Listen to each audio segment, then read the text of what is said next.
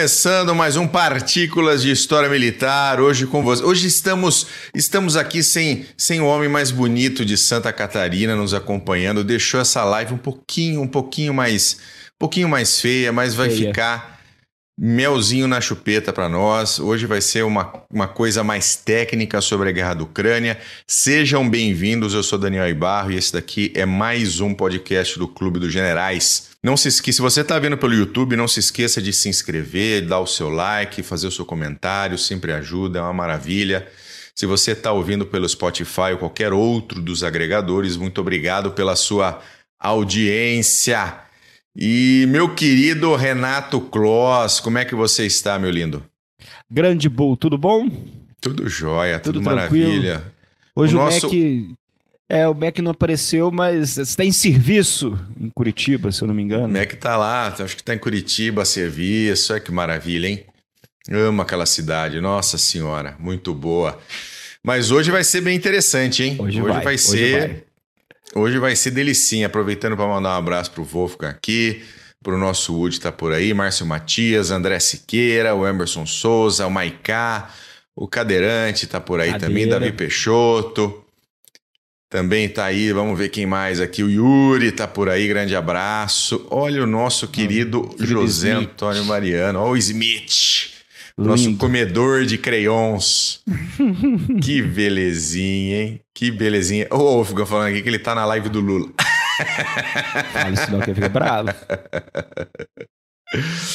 Ai, meu Deus do céu, muito bom. Mas vamos lá, hoje a gente vai fazer um é um notícias do front com uma análise tática do que acontece no fren- na, na frente ucraniana, né? No, no- no- no que, no que tem acontecido, como tem sido os combates, como tem sido a tática das forças ucranianas ah, durante essa ofensiva que já dura várias semanas e que tem deixado Putin de cabelo em pé criado caos, criado caos entre as forças russas e a gente tem visto imagens da, da mobilização russa que são engraçadíssimas. Assim, engraçadíssimas para nós que não somos lá, que não, não estamos lá, na verdade, para obrigados a, a, a ir para a guerra, mas assim, cara, situações bem, bem ruins para quem acabou de, de, de chegar no, no tá, quem está sendo levado no fronte ucraniano, né, Klaus? Tá? A situação não tá muito legal, não. São esses soldados mobilizados com. É, bli- não, não, não possui blindagem, uniforme, capacete de metal da Segunda Guerra Mundial. Parece que eles estão fazendo aqueles re- reenactors, sabe? Reenactments, fazendo aqueles negócios ah, de batalha de Stalingrado, ah, ofe- Bagration, mas não parece, tá? É uma situação bem. ah, e semana passada Não, eu vi foto um- de eu vi foto de combatente com Mozinagã, pô. ah, exatamente. So, ah, capacete da Segunda Guerra Mundial. E também houve casos, hou- houveram casos, ah, semana, eu vi o último na semana passada, de alguns, ah, não sei se cazaques ou do, do Tajiquistão, abriram fogo contra alguns soldados mobilizados russos também. Então tá tendo briga, a situação não tá muito boa, não. É, e, e começando, nós temos a situação em Belarus, né, na Bielorrússia, ali Sim. cada vez mais complicada. Eles estão ali, né, fazendo, fazendo de conta que vão entrar de vez nessa, nessa guerra. Ah, apareceram filmes de exercícios militares, não exercícios militares, mas de treinamento para militares foi- na Bielorrússia. Eu não sei se aquilo é brincadeira, né? Nego pulando corda com fogo, o outro jogando fumaça. Eu não sei, eu não sei, não sei o que, que é aquilo. Mistura de Rambo com Braddock e. e, É, é. Ah, foi, é. uma loucura.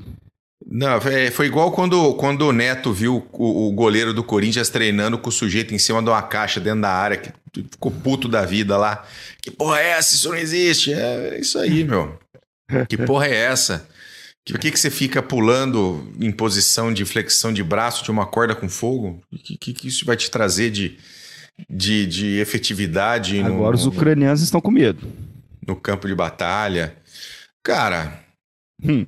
Cara, é uma segunda frente. Ninguém quer É lutar em segunda duas frente. frentes. Ninguém Isso. quer lutar em duas e- frentes. e- e nós citamos a- a- a- quando os, os russos foram derrotados nos portões de Kiev que, olha, gente, e quando eles moveram as tropas para o leste, vamos focar aqui no, na região de Donbass, é, nós estamos, olha, abre o olho, porque às vezes é só tentar recuperar o fôlego para voltar novamente. Exatamente. Olha é. só o nosso querido cadeirante. Belorussos treinando, né? Aqui é treinando, apesar do. Belorussos treinando com a equipe do circo do Marcos Frota. Ah, o Jatobá. Isso aí. Ah, um abraço pro Márcio Matias aí. Circo do Solé. É. Uh, tem, tem sido. É difícil entender. Uh, o que o pessoal precisa entender é o seguinte: tem muita comunicação ocorrendo, especialmente através do Twitter, tá? Muito vídeo, uh, muita gente na Ucrânia dizendo que efetivamente, que dizendo o que acontece dentro da sua vila, dentro da sua cidade, do que ele ouve, mas assim, é muito difícil de, de saber efetivamente o que é real e o que não é real. Né? Às vezes é até vontade de demonstrar fraqueza de vez em quando e achar que, olha. Pode é... ser, pode ser coordenado, a gente não sabe, mas assim, tem muita notícia vem, tanto do lado russo quanto do lado ucraniano. Uh, vem notícias de, de, de, estrangeiros que estão na Ucrânia. Agora, a gente, nós efetivamente não, não sabemos com muita precisão tudo o que está acontecendo, até porque Sim. a primeira coisa que é assassinada na guerra é a verdade. Todo mundo sabe disso. Né? Isso. A verdade ela é, ela é, uma inimiga, ela é inimiga dos dois lados, sempre, até que a guerra acabe. Mas a ofensiva ucraniana continua, né, Paulo? Continua. Essa. Uh, bom, no, ou, nós falamos em alguns episódios antigos, no, durante o mês de agosto e no final, no final de julho, uh, de que as, ambas as forças estavam cansadas. Foi aí que nós estávamos brincando, Você vai se lembrar do ataque coordenado para retaguarda. Sim. Porque sim. as forças em, em final de junho, julho e agosto estavam exaustas. Os ucranianos se defendendo por seis meses, mais ou menos. É, os russos atacando também. A, foram derrotados nos portões de Kiev. Mudaram o eixo de ataque para o leste e o sul. E no final de agosto, os ucranianos lançam uma contraofensiva na região sul de Kherson, no dia 29 de agosto. E, e, e nós citamos, até um, o episódio foi há poucos dias depois dessa contraofensiva, de 29 de agosto, que os ucranianos davam pinta que, olha, pode ter uma contraofensiva, mas os russos não acreditavam. Que, olha, vocês estão tão exaustos quanto, quanto nós, então não é possível que eles vão empreender uma contraofensiva. Pois bem, os ucranianos empreenderam uma contraofensiva no dia 29 uh, uh, de agosto, na região de Kherson, que é no sul ali da Ucrânia, é, perto da Crimeia. Bu, você pode passar para o outro, outro mapa, olha, fazendo favor, olha só. Os ucranianos, rapidamente, em questão de dias, vocês podem ver nessa parte azul, eles conquistaram a, a, a, uma, grande, uma grande parte de território ocupado pelos russos. Aí que os russos viram que, olha, precisamos nos defender aqui no sul, moveram uma série de tropas principalmente do leste, tropas que estavam em operações no leste moveram para o sul para poder defender a cidade de Kherson e a, e a, e a região. Isso é um estratagema antigo. Os ucranianos aproveitaram disso e aproveitaram as linhas vulneráveis no leste, principalmente na região de Kharkiv, e lançaram uma segunda ofensiva no dia 6 de setembro essa segunda ofensiva, é, é, os russos achavam até que, olha, os ucranianos estão mais preocupados em destruir os depósitos de munição, a, a, devido à artilharia, a, os duelos de artilharia que ocorreram em julho e agosto, mas não, eles estavam preparando, era uma contraofensiva. Então, em 6 de setembro, os ucranianos lançaram essa contraofensiva ao norte, na região de Kharkiv.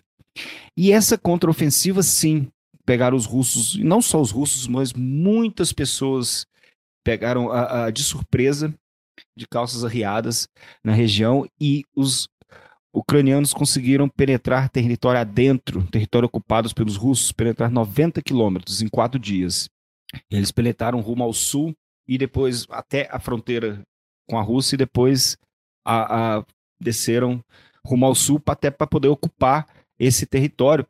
Bu, pode passar, fazer um favor, para o outro? Esse outro mapa agora que nós vamos ver essa, essa parte em azul. É só para só para fazer uma só para ficar mais claro o mapa anterior. Essa aqui é a região sul, próximo de Odessa. Essa parte vermelha mais mais forte já é a Crimeia, Crimeia tá? Sim. Então aqui ao sul você tem toda a região de Kherson. E como essa, re, essa região ali do, do, do, do, do Dnipro, e é o Dnipro ali, né? Isso. E como ela, como ela vem, como vem avançando o eixo, como o eixo vem avançando até para que os ucranianos, os, os russos ten, tentando se manter dentro do, dentro do, do banco oeste do rio e os Sim. ucranianos chegando através do leste. E então você vê que é, é, é muita, é, é, muita movimentação ucraniana e muito caos. E a gente vai ver por que depois existe Isso. esse caos russo. Ele está diretamente ligado com a tática que a Ucrânia está usando hoje dentro da frente de batalha. E aqui é o leste que você falou, né? Tem até aqui Kharkiv, uma das principais só, cidades, um dos dias, principais eixos, né? O que os russos levaram meses para conquistar. Uh, uh, com dezenas de milhares de baixas, os ucranianos conquistaram em poucos dias, eh, retomaram em poucos dias. E isso, uh, essa manobra, então, os ucranianos cons conseguiram conquistar 6 mil quilômetros quadrados de território que era antes, outrora, ocupado pelos russos. Essa manobra ucraniana, essa contraofensiva em Kharkiv, foi a maior derrota dos russos desde 1943, que por coincidência também foi na região um pouco mais abaixo, quando a, a na região de Izio Barvenkovo. Eles pegaram na esteira de Stalingrado, levaram, atacaram e foram derrotados. Então, desde 1943 até então, os russos não tinham levado uma, vamos dizer assim, uma porrada. Uma lapada. Uma lapada, um rodo tão grande como eles levaram agora. A ponto de que o Putin ter mobilizado uma centenas de milhares de soldados e todos aqueles vídeos que a gente vem assistindo, todo mundo tonto, soldado com uniforme de airsoft, é, é, Moise Nagant, tá parecendo uma coisa de louco. Então, uh, uh, além de que. Os soldados que foram deixados em áreas para serem uh, transferidos né, de, de uma linha para outra, para irem para a Ucrânia e que foram deixados por uma semana no meio do mato. No meio do mato, dormindo. A sem Deus, comida, a Deus dará sem comida, sem poder entrar na base. Na, às vezes dormiam do lado da base sem poder entrar na base militar. Então, isso aí já vê a, a, o grau de organização dessa mobilização russa. E, e, e, não só isso, não apenas essa mobilização. A partir dessa contraofensiva, dessa segunda contraofensiva, a Putin tratou de correr para anexar os territórios, que ele fez em setembro, e, e também ameaçou o Ocidente com armas nucleares. Agora, que até fizeram a pergunta, será que ele usaria armas nucleares táticas? Olha, a é, gente achava vamos... também que não iria atacar. Então, é, vai entender um pouco a mente do Putin. É, só pra gente, só pra gente colocar um, um, um ponto aqui, porque é o seguinte: você tem as armas nucleares táticas, você tem as armas nucleares estratégicas. Uh, se você pegar durante todo o desenvolvimento do armamento nuclear a partir ali de 1945, quando efetivamente surgiram as primeiras, uh, ou foi havendo um desenvolvimento né, e um aumento do seu poder de destruição uh, até o momento que nós chegamos ao ponto da, da destruição mútua assegurada, né, o MAD, Mutual Assured Destruction. Precisa se entender uma coisa. Não é porque você jogou, não é porque você lançou, não jogou, mas não é porque você lançou uma arma nuclear tática aí de 20 quilotons, de 30 quilotons, que vai fazer todo esse efeito também dentro da tua, da tua, da tua frente de batalha. Tá? A, a questão é, é essa também. A efetividade tática e estratégica de você lançar uma bomba como essa na frente de batalha e aonde você lança, que efeito você quer provocar para você, por exemplo, vamos supor, retomar o momento do avanço para si. Né? Você frear o avanço do adversário e, e, e ter o momento do avanço para si. Então, também é algo que não tenho a menor dúvida está na cabeça do militar russo, está na cabeça do Putin, aonde hoje muito mais me parece ser um blefe Sim. do que propriamente eu vou efetivamente usar uma arma nuclear tática uh, uh, dentro da Ucrânia. Tá?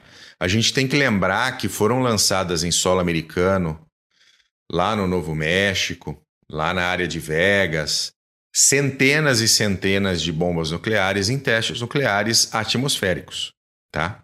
No meio do deserto. Afetou a, longo, a médio e longo prazo as populações que estavam à sua volta por toda a contaminação radioativa que você tem, obviamente, mas nunca houve acidentes de mortes com o efeito direto da explosão.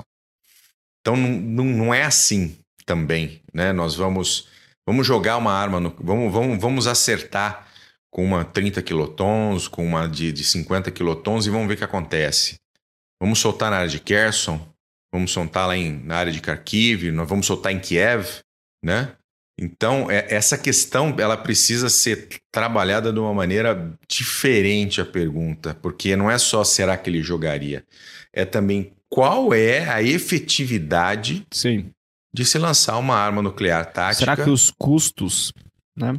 Será que o que vai vir depois como uma ação do resto do mundo, porque Exatamente. aí, é, sem dúvida nenhuma, a China vai abandonar, a Coreia do Norte vai eu, É o que eu tá? acredito. Tá? Viraria um pai. O Irã, o Irã vai abandonar. Se não, não acho virou, que né? o Irã vai ficar, né? Se já não virou tá um forne...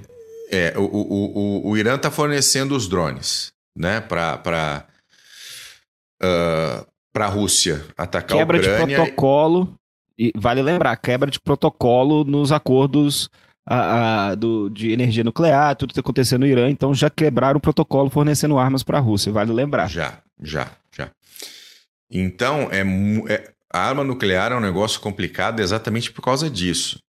Se você usa, usa uma, uma arma nuclear de grandes proporções, já na fase dos megatons, que costumam destruir cidades inteiras, também é um outro nível. Sim. Né? Também é uma outra situação, é uma outra coisa. Não dá para comparar. Tá? Uh, então, é, a dúvida é essa. Aonde, qual a efetividade, o porquê vai lançar em Kiev, tentar tirar a cabeça da serpente, matar o, o, o Zelensky.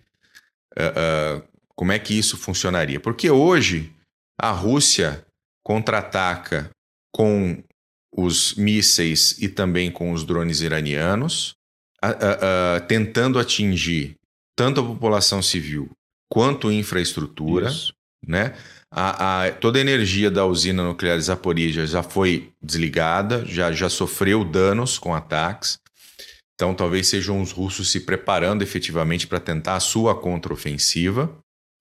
Mas, assim, é aquela coisa também. Até agora não é nada muito preciso, não. Sim. Se você, se você se lembrar de Londres em 44, 45, com as V1 e com as V2, fez a menor diferença. Não e, fez a menor diferença. Uma coisa pro, fico... pro escopo, né? Pro, escopo geral, pro sim. Escopo geral pro resultado não, não, não adiantou muito. E eu fico pensando também, Bu, que quando, quando se fala de armas nucleares, você precisa ter uma, uma comunicação racional entre ambos os lados.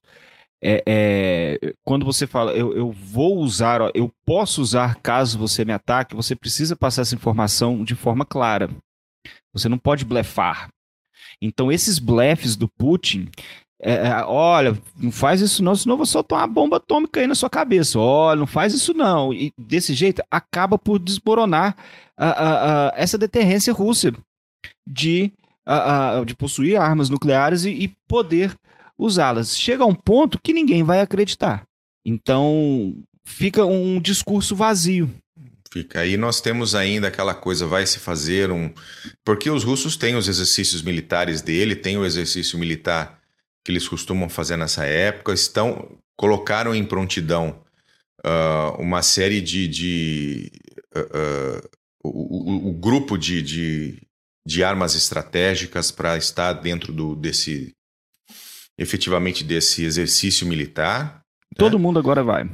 Vai todo mundo, todo mundo. agora. OTAN, e aí, mas é o exercício. os norte-coreanos. Tá todo mundo de olho, entendeu? Porque assim, num exercício militar, ele vai lançar uma arma tática nuclear dentro do seu próprio território. Sim. Né? Dentro do seu próprio território. E que pode ser outro tiro no pé, mais um. Você tem. O, o Pablo Maiká fez um comentário aqui bastante interessante, tá? Uh, uh, hoje, os colaboracionistas russos da região de Kherson anunciaram a retirada de todas as repartições do governo de ocupação da metade oeste daquele território, prevendo a sua queda. Faz sentido. Todo mundo fugindo. Tá, Antes, todo mundo, fugindo. todo mundo fugindo enquanto pode, enquanto os ucranianos não destroem todas as pontes uh, do Dnipro. Então, é salve-se quem puder. A mesma a gente... coisa, o mesmo caos que foi criado na, na contraofensiva do leste. Exatamente, exatamente. E assim, uh, uh, o tempo todo militares ucranianos estão retornando da Grã-Bretanha depois de fazerem o treinamento militar com, com as forças britânicas. Lembrando que, assim como os americanos, as forças britânicas são voluntárias e profissionais. Desde o soldado mais raso até o marechal de campo, não tem marechal hoje porque não é um, não, não estão em guerra e, e, a situação é outra, mas até o general mais graduado são voluntários que efetivamente vivem disso. Então isso foi, isso foi a grande vantagem dos britânicos, por exemplo, na Guerra das Falklands, em 82, Sim. quando lutaram contra conscritos argentinos, né, daqueles que fa faça 18 anos e venha para o alistamento militar. Vai ser mandado lá para onde o Judas perdeu as botas. Tá? Então, russos hoje, onde as suas tropas de primeira linha já foram para o saco, estão começando a enfrentar tropas ucranianas que acabaram de ser treinadas em exércitos profissionais. Bem organizadas, uh, uh, agindo coordenadamente com, com outras forças, algo que os russos, principalmente agora com essas tropas frescas, eles não possuem. E assim, então, até britânicos... eles adquirirem isso, e os britânicos têm uma experiência gigantesca na questão da coordenação de forças. Se você se lembrar do comando de caças durante a, a Batalha da Inglaterra, entre 40 e 41, comando de caças unificado, com as bases de radar, com os observadores, com a informação chegando rapidamente para o centro nervoso, onde, onde os, os Spitfires e Hurricanes podiam ser lançados rapidamente para encontrar as formações alemãs, venceu a Batalha da Inglaterra. Hugh Dowding venceu a Batalha da Inglaterra. Né? O comando de caças venceu a Batalha da Inglaterra. Então eles sabem muito bem como fazer esse comando de forças para garantir toda a sua coordenação para bombardear a Alemanha com o Bomber Harris. E, e aí você tem a OTAN e os países ocidentais mandando muito material, esses, esses soldados, esses militares, aprendendo a usar esse material lá no UK, trazendo essa informação para dentro da Ucrânia. Os HIMARS estão fazendo um estrago gigantesco na artilharia russa, gigantesco nos, no, nos pontos de, de FOB russos. Então tá ruim para a Rússia. Tá. tá bem ruim para a Rússia. Né? Tá. E, e, e, a Ucrânia tá, a gente vai falar disso agora, né, Paulo? A Ucrânia está implementando uma tática dos tempos de Vietnã. Isso, uma tática a, a, adaptada que começou no Vietnã. Adaptada e, dos tempos de Vietnã. E que está sendo bem usada hoje em dia. Esse, bom, essa, é, as duas contraofensivas, principalmente a contraofensiva no leste, na região de Kharkiv, como nós falamos, criou caos uh, uh, tanto nas linhas de defesa russa, como também na retaguarda. E como nós falamos que os russos puxaram muitas tropas para a região de Kherson para defender a parte sul, as linhas de defesa no leste estavam bem fracas e faltava profundidade dessa defesa. Então, aqueles soldados que logo fugiam.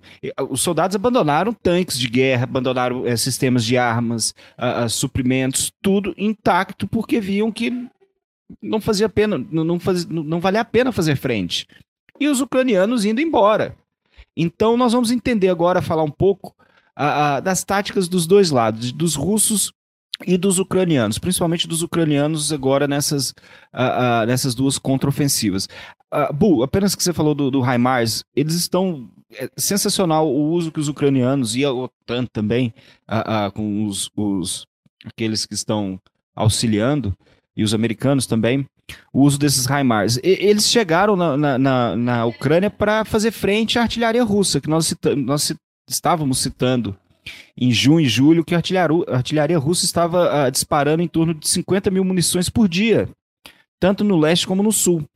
E os HIMARS chegaram para tentar fazer frente, mas logo os ucranianos perceberam que olha, nós podemos usar essas armas para contra centros de comando, depósitos de munição, centros de abastecimento, pontes, por exemplo. Então eles conseguiram fazer um uso cada vez melhor e preparar a, a, o campo de batalha que será conquistado e atrapalhar e criar o caos na retaguarda a, do inimigo, no caso dos russos. Então, nós vimos. Pode falar.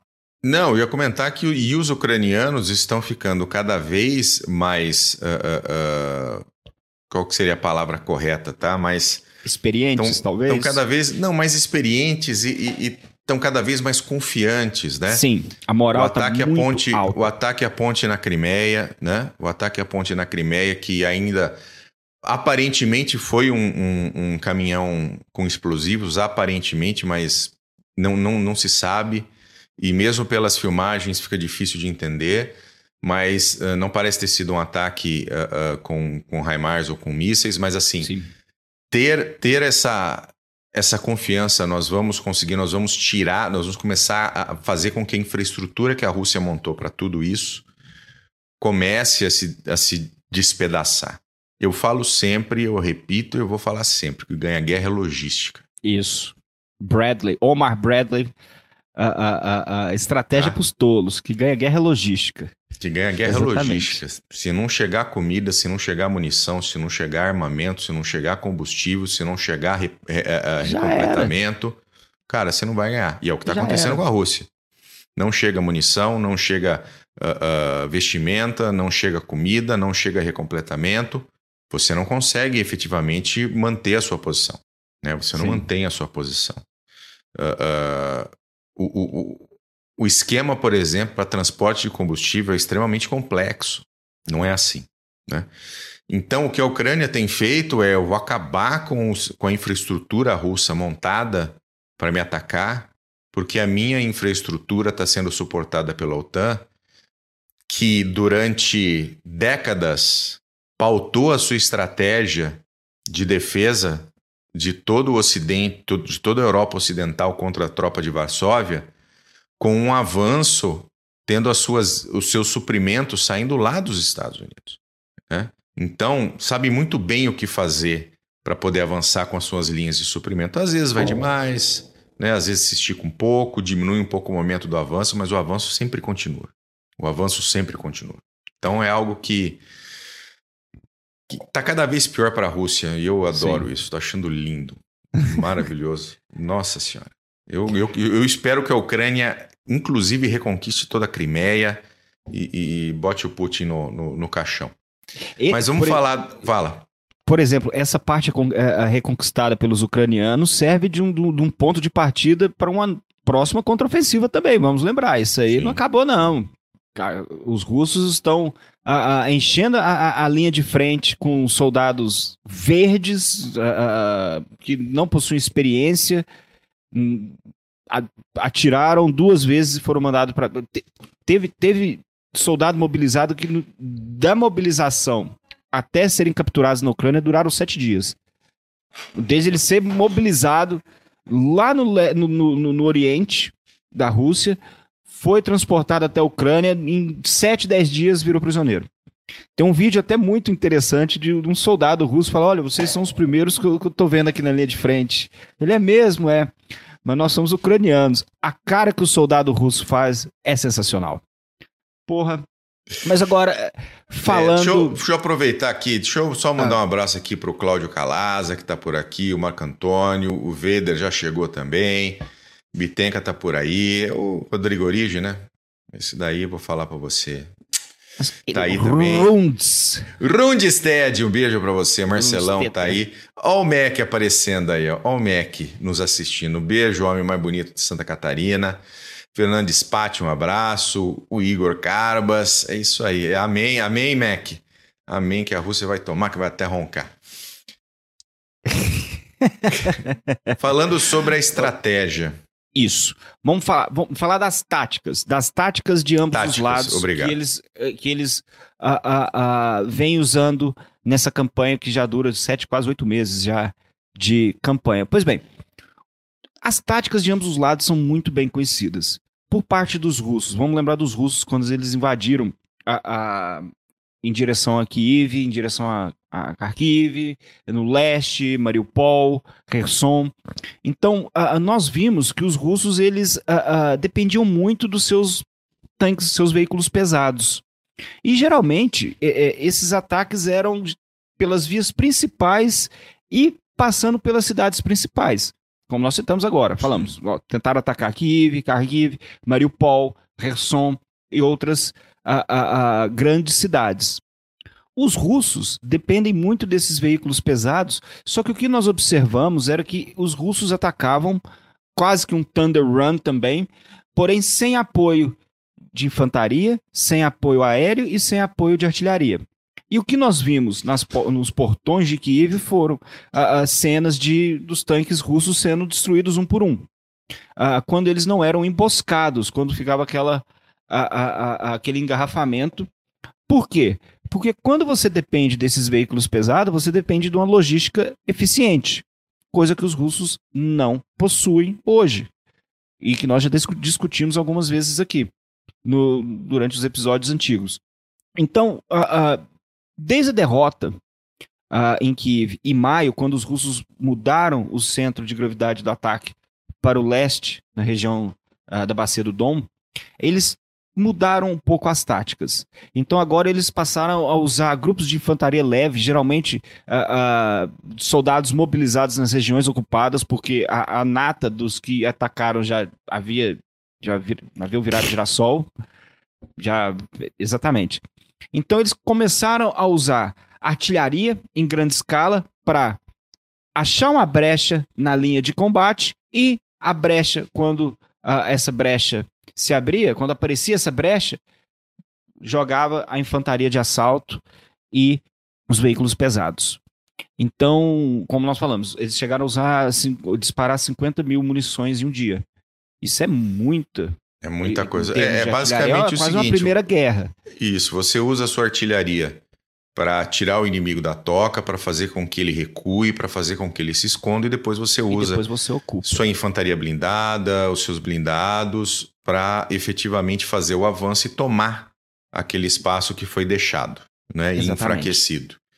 De uma maneira bastante é, é, é, ofensiva, mas tudo depende do resultado que a artilharia tem dentro daquela Se região. Se ela abre o caminho ou não. Se ela abre o caminho aqui. A gente está vendo ela abrindo o caminho aqui nos pontos, né?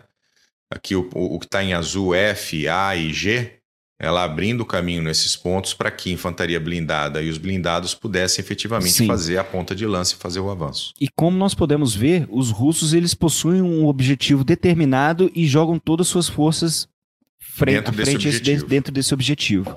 Então, essa doutrina que, sim, apesar deles usarem, passarem a usar esses grupos de combates móveis, mais leves, a doutrina era a mesma que é aquele uh, uh, uh, se movendo pelas vias principais de cidade em cidade. Você conquista uma cidade, para, conquista outra cidade, demora até conquistar. Nós vimos isso em Severodonetsk, Lysychansk, no, no, no leste.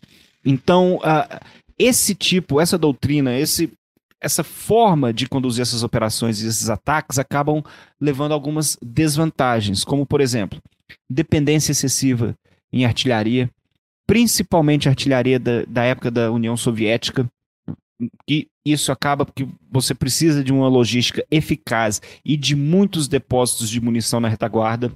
Por isso que os ucranianos destruíram mais de 400 alvos em dois meses, apenas com os HIMARS. Então, outra, outra desvantagem que leva, lentidão nas operações, porque você pula de cidade em cidade. Você vai pulando, você pula na cidade, destrói a cidade por inteiro, vai para outra cidade, destrói a cidade por inteiro e nisso você vai pulando. Depois nós vamos, eu, eu quero citar Maquiavel para a gente tentar entender um pouco essa mentalidade russa de destruir cidade por cidade. É, é, e leva também à exaustão das tropas nessas operações. O que nós vimos em julho, que nós brincávamos do da, a, o ataque estratégico para retaguarda, movimento estratégico para retaguarda, que na verdade é o, eles, os russos citaram exaustão, mas na verdade é, é, exaustão, no caso. Eles citaram, na verdade, não exaustão, citaram que era apenas um recuo tático, mas era exaustão das suas tropas. E isso tem uma diferença muito grande com o modo a, a, que os ucranianos uh, começaram a operar, uh, principalmente depois de meses na defensiva. Nós citamos naquele episódio da teoria da guerra, nós citamos também na, na questão da defesa, que o Clausewitz disse sobre a defesa que você se defende, mas você se defende pronto para contra-atacar. Você não pode se defender para sempre. E é isso que os ucranianos estão fazendo. E os ucranianos, pegando a experiência de meses de batalha, eles criaram um, um, uma doutrina diferente de ataque, usando grupos móveis que usam inteligência. Eles estão no, seu no próprio território deles, então eles usam a inteligência para poder se locomover em vias secundárias e vias não desconhecidas por parte dos russos, a fim de preencher essas partes onde os, os, russos não conseguem ocupar devido à desorganização e devido à falta de tropas. Então, os, russos, os ucranianos, com esses grupos móveis, passaram a se locomover uma velocidade incrível, deixando, criando caos tanto na linha de frente como na retaguarda. Então, nós vimos que, enquanto os russos depend... estavam dependendo e ainda dependem muito dos seus veículos pesados, essa falta de doutrina, falta de coordenação e logística eficiente acaba atrapalhando suas operações uh, uh, no campo de batalha. Em contrapartida, já os, os, ucranianos possuem uma coordenação, possuem inteligência no campo de batalha, mas falta equipamentos. E isso atrapalha muito suas operações militares. Essa é a diferença. Enquanto os ucranianos hoje estão muito bem organizados e estão conseguindo coordenar seus ataques, uh, com pouco que tem, né? Com pouco que tem. Vale lembrar que o começo da ofensiva no, uh, uh, na região de Kharkiv foram 10 mil soldados que começaram a ofensiva. Então os ucranianos eles usam uma tática diferente. Não é a tática de pular de cidade em cidade, como os russos uh, vêm empreendendo na campanha da Ucrânia. Eles simplesmente atacam, buscam uma brecha também na linha de defesa. Uma vez achada essa brecha, eles vão embora e deixa para tropas de segundo, segundo escalão para atacarem as segunda e terceiras linhas de defesa por várias direções. É. Isso é basicamente uma coordenação muito grande entre tropas. Sim, sim, sim. É basicamente uma blitzkrieg. Sim, moderna. Tá? Usando moderna, né? Então você você usa a sua artilharia também para fazer uma para você amaciar, né? Vamos, vamos colocar assim, para você amaciar o seu, seu adversário.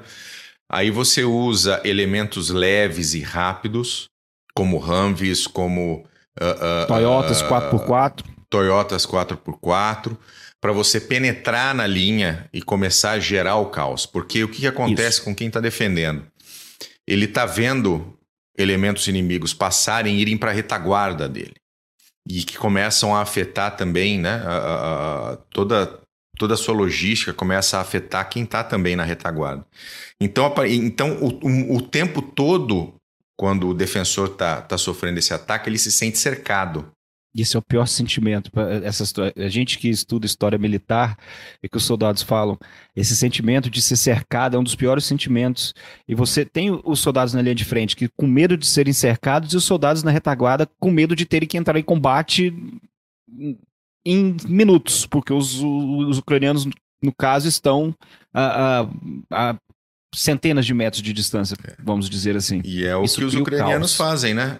Eles rompem Exatamente. essa barreira, levam esse caos para a retaguarda e quando chega o grupo de segundo escalão, a massa efetiva com blindados e infantaria, vai simplesmente tomando enquanto, as posições. Enquanto né? a ponta de lança vai embora. Vai enquanto embora, sem parar. Lan... Então, sem rapidamente, parar. rapidamente você ocupa território, né? De maneira muito rápida.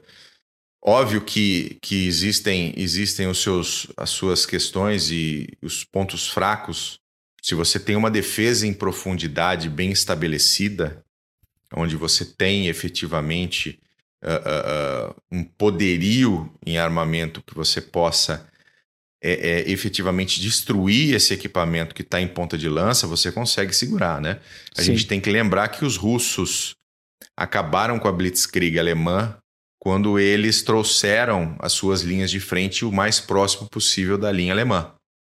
Né? E aí a Luftwaffe não conseguia efetivamente fazer o rompimento das linhas, porque ela Quem se lembra sabe que a Luftwaffe fazia muito do rompimento das linhas junto com os blindados. Os, então, os Stukas para com os Stukas, então os soviéticos fizeram isso, né? Mas agora isso não está acontecendo porque Isso. a massa do exército, sovi- do exército soviético, é, né? Mas a É. massa do exército da Federação Russa, ela tá muito, muito enfraquecida. Parece que estão Tanto- usando até os mesmos uniformes que a massa como- soviética. Pois é, tanto com, com pessoal, tanto quanto com ah, ah, equipamentos. Então, não há como parar esse momento ucraniano. Neste, neste momento, não há como a Rússia parar esse momento ucraniano. O que a Rússia vai tentar fazer é abrir uma segunda frente. A gente vai falar disso. Sim, vai tentar É, abrir uma puxar de segunda novo frente. tropas a, a enfraquecer o que os ucranianos fizeram e como você disse, Bu, essa falta de é, é, é, de profundidade, falta de soldados, falta de defesas em profundidade, porque os russos movimentaram um grande número de tropas. Então, os soldados, o avanço ucraniano criou caos na linha de frente, os soldados fugiam, deixando equipamentos, blindados, tudo para trás, e não encontrava organização nenhuma na retaguarda. então, o Momento que eles faziam? Vai embora, vai, vai fugindo. Não, e Então- a gente. é, vai, vai, continua. Não, porque então o que, que acontecia? A falta de coordenação e, de- e muitas vezes comunicação por parte dos russos levavam eles a, a- a, por exemplo, tentar se retirar quando deveriam atacar e, e- e atacar quando deveriam se retirar. Então sempre faziam o oposto, ah, pela falta de coordenação e comunicação e o caos que isso gera ah, ah, nesse avanço contínuo. Avançaram 90 quilômetros em quatro dias. Isso é uma manobra e tanto, principalmente em- ainda mais na guerra moderna que nós estamos falando. A, a- na guerra convencional moderna.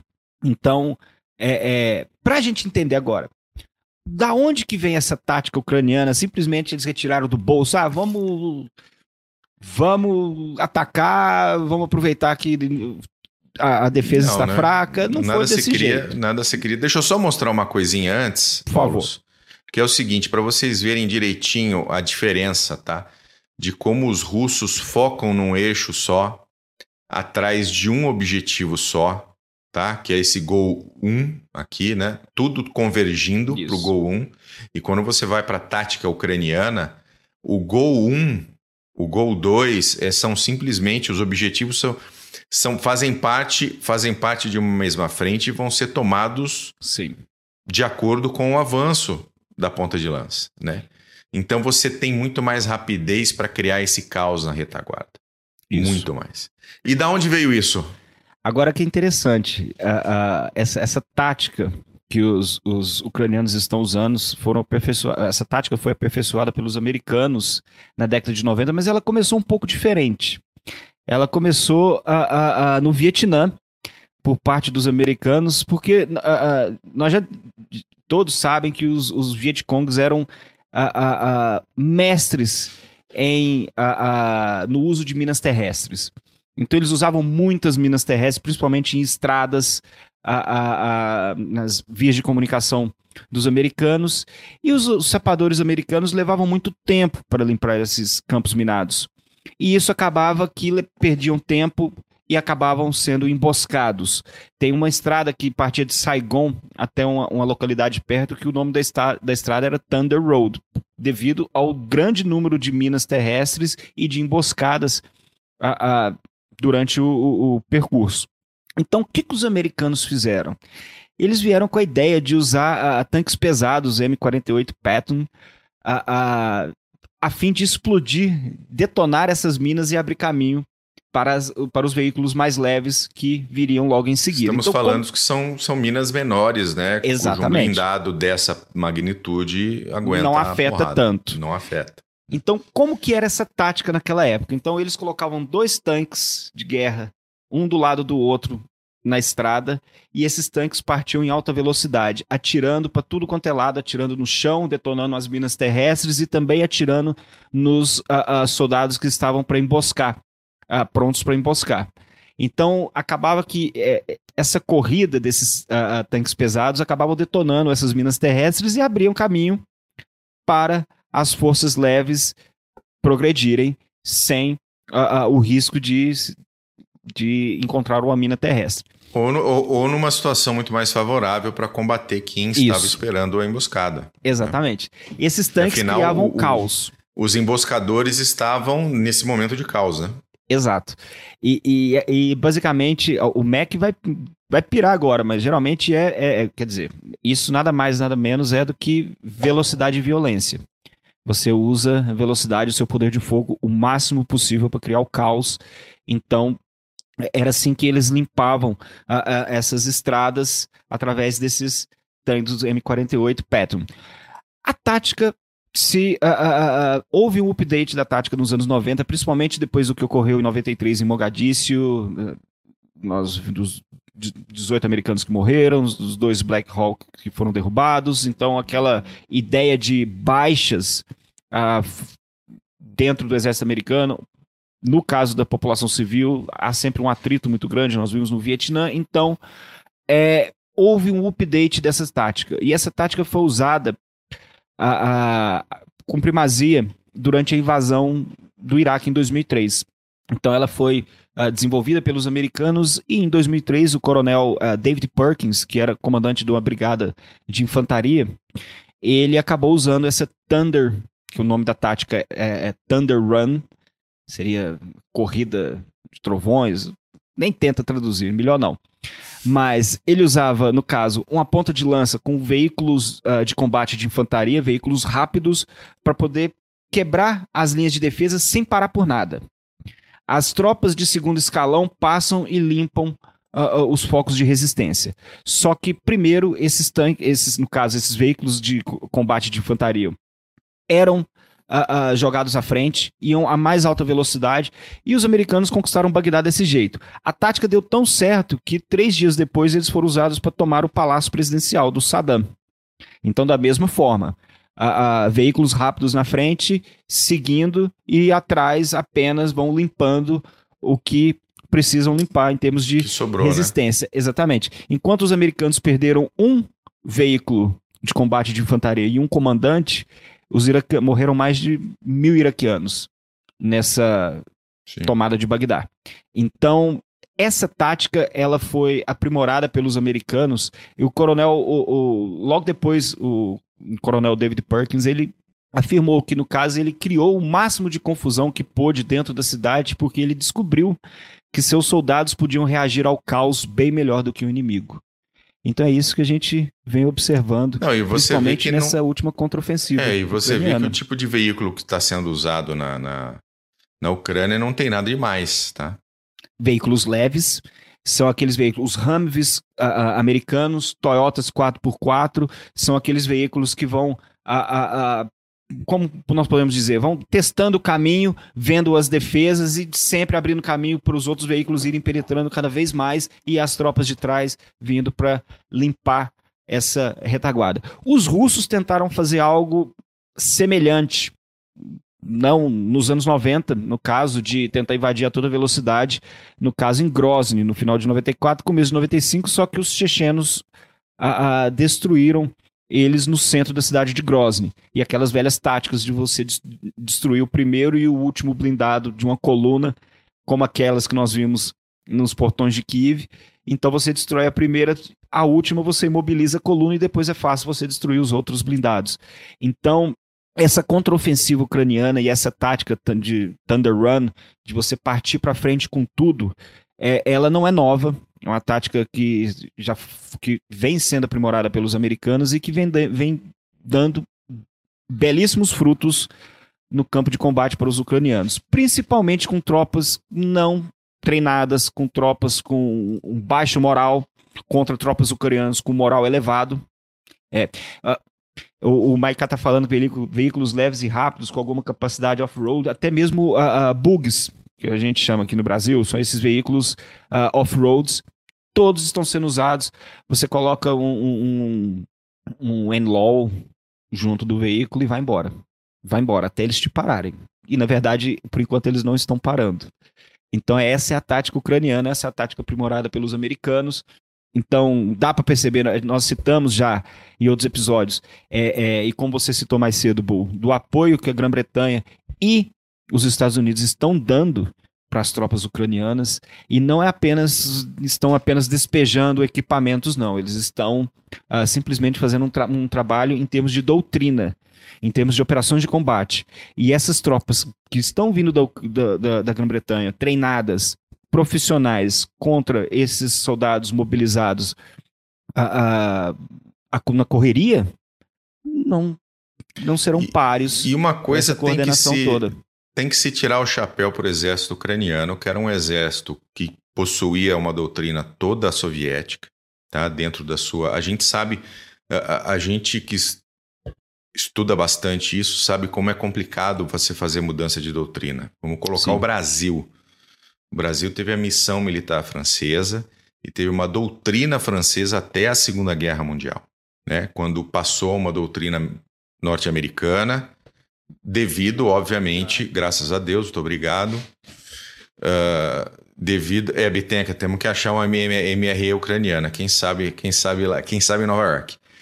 Mas ah, a mudança de doutrina que os ucranianos conseguiram adaptar para si durante esses meses, desde fevereiro até agora, é impressionante E se adaptar em meio ao combate. Se adaptaram meio- em meio ao combate. em meio Isso- ao combate. Isso, isso, ah, é interessante, Bull, da gente, depois, aqueles que estão nos assistindo, ou depois estão nos escutando, é, as fotos que você observa das tropas ucranianas em 2014, quando começaram o, o- o- o- o- quando começou o conflito com a Rússia, e a- as fotos das tropas ucranianas hoje, parece que são 100 anos de, de distância.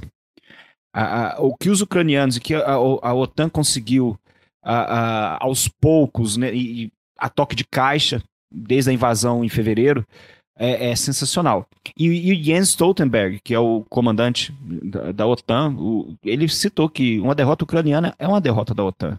De fato, todos Sim. sabem. Hoje, Mas os hoje sim. Sim, e os finlandeses, os poloneses, ah, os romenos, os tchecos, os li- todos ali no Báltico sabem que é, é, se não for a Ucrânia, eles, é, se a Ucrânia rodar, eles são os, os próximos. Então, é, a- a- vem essa ajuda muito grande. Formas da legião estrangeira, como formas de equipamento. Nós citamos que a Estônia, o tanto que a Estônia já ajudou em termos de do PIB, em termos de ajuda, é algo sensacional o que os americanos vêm fazendo, o que os britânicos vêm fazendo. Então, é, é, pelo menos nessas duas contraofensivas, são os frutos desses meses de trabalho, não só dos ucranianos que estão sangrando no campo de batalha, mas também de todos que estão nessa cadeia de comando e de cadeia logística para auxiliar os ucranianos. E a coisa tá tão feia para a Rússia que a Bielorrússia está movimentando tropas para sua fronteira com a Ucrânia. Não sei se efetivamente vai entrar em combate ou não. Seria realmente uma complicação para as forças ucranianas. Ter que também voltar para defender a sua, a sua porção norte. Mas enquanto isso não acontecer, a vantagem, o momento é todo ucraniano agora Exato. o ucraniano também não está parado olhando para ver se, se o maluco de da Bielorrússia vai ou não efetivamente entrar em combate com eles. E isso é inteligência, coisa que os russos não tiveram Não. na frente de batalha de perceber que, olha, estão montando uma ofensiva e vão nos atacar. E os ucranianos estão bem mais a par do que vem ocorrendo. O Lukashenko, na verdade, ele fala e coça a cabeça, como se diz, o que, que eu estou entrando? É, eu, eu acredito que, se caso eles, eles invadirem, o, a, a situação será a mesma do que ocorreu ah, até maio. Nós vamos ver muito mais blindados com aquelas, com aquelas suas torres voando. Acho que mês passado eles apelidaram a torre do blindado que a torre voou uns 50 metros, apelidaram ela de Yuri Gagarin. Porque puta que pariu, a torre quase foi parar no espaço. Botaram o nome dela de Yuri Gagarin. Então vai continuar a defesa. Nós vamos lembrar aqui uma defesa com moral elevado é muito difícil. Você precisa ter proporção de 3, 4 para 1 para poder fazer frente a essas defesas. E será que eles vão ter novamente? Cenas dos próximos capítulos. Cenas dos próximos capítulos e que bom que a gente não tá lá. Isso. E tomara que acabe logo que a Rússia se foda. É isso aí, acabei de desmonetizar o canal. ah, é muito bom, muito bom, Paulus. É isso por hoje? É isso. Era, é, hoje a ideia foi citar essa parte mais tática dessa. a- a- dessa contraofensiva ucraniana, e nós não podemos citar essa parte tática da, da contraofensiva ucraniana sem também citar a, a, a, a, a tática russa que eles vêm empreendendo até hoje. É, ambos possuem acertos e erros em suas doutrinas.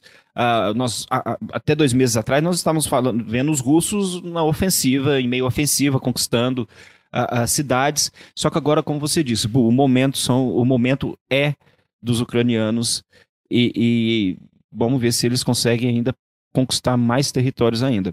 E vamos ver o que, que o Putin vai fazer, né? Se vai continuar ameaçando o Ocidente com armas nucleares.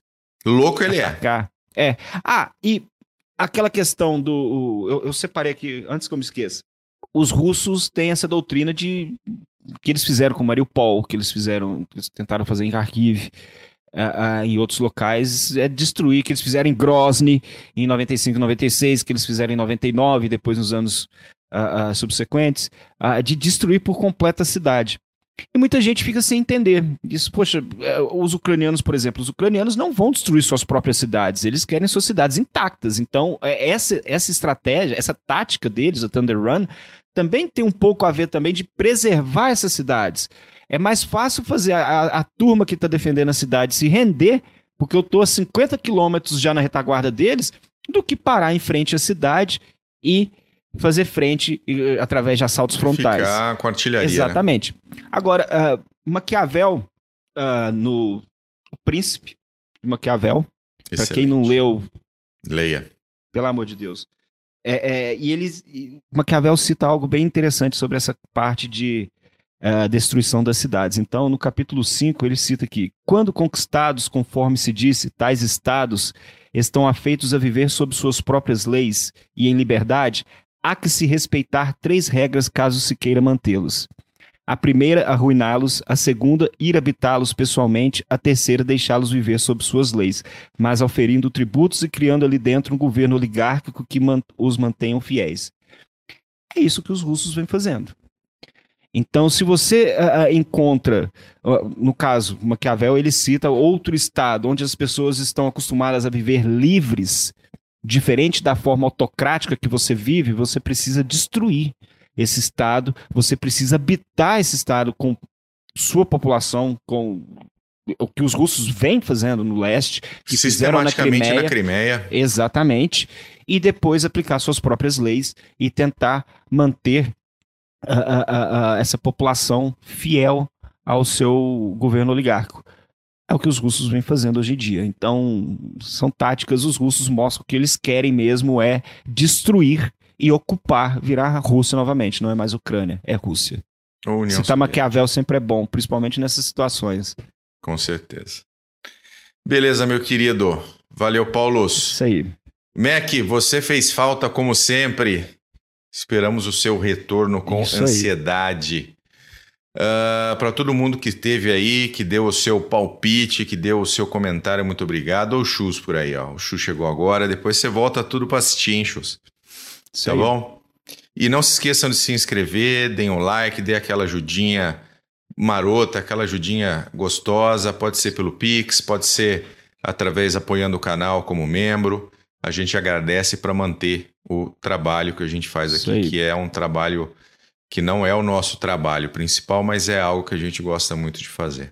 E se tá quiser bom? xingar, xinga também, não tem problema não. Xinga, não tem problema, a gente gosta, a gente gosta. Isso. Sempre que vem alguém para falar, esses lambedores de saco da OTAN. Mamadores acho... da OTAN. Mamadores da OTAN, Porra. eu acho maravilhoso, cara, acho maravilhoso. é isso aí. Então tá bom, Kloss, obrigado, meu querido. Bu, meu querido, muito obrigado. É sempre bom a gente poder falar do que a gente gosta, é um hobby que a gente vem há muito tempo trazendo aí e, e vamos que vamos. Então tá bom. A você que esteve até agora com a gente, muito obrigado, seja pelo YouTube, seja por outras plataformas. Valeu, um grande abraço. Tchau. Alô.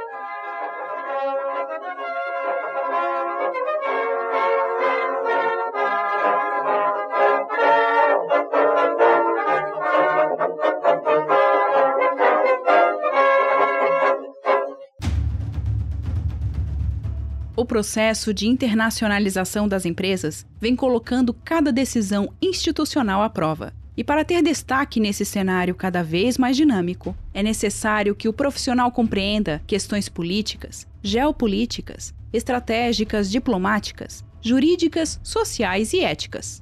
Nesse sentido, a Columbus, pós-graduação de alta performance, promove o curso de Relações Internacionais e Diplomacia Empresarial. Este curso é coordenado pelo professor Marco Túlio Delgobo Freitas e é voltado para profissionais que trabalham em um contexto internacional ou queiram atuar na área de relações internacionais.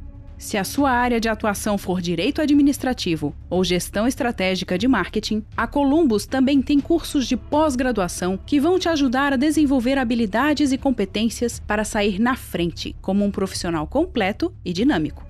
Acesse o site columbuseducacional.com.br.